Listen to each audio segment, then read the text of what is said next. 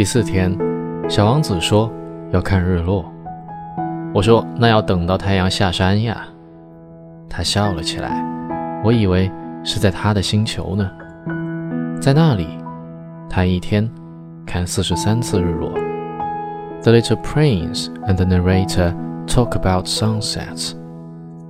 Oh, little prince, bit by bit, I came to understand the secret of a sad little life.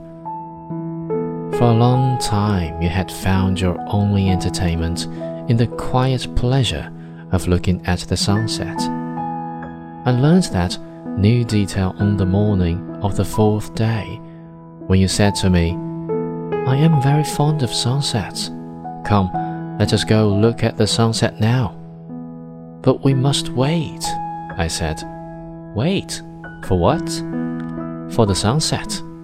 We must Wait until it is time. At first, you seemed to be very much surprised, and then you laughed to yourself. You said to me, I am always thinking that I am at home. Just so. Everybody knows that when it is noon in the United States, the sun is setting over France.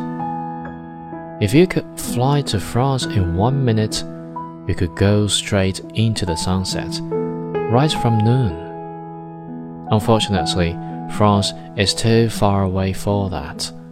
But on your tiny planet, my little prince, all you need to do is move your chair a few steps.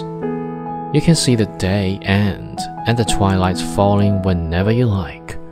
One day, you said to me, I saw the sunset 44 times and a little later, you added, You know, one loves the sunset when one is so sad. Were you so sad then? I asked it. On the day of the 44 sunsets?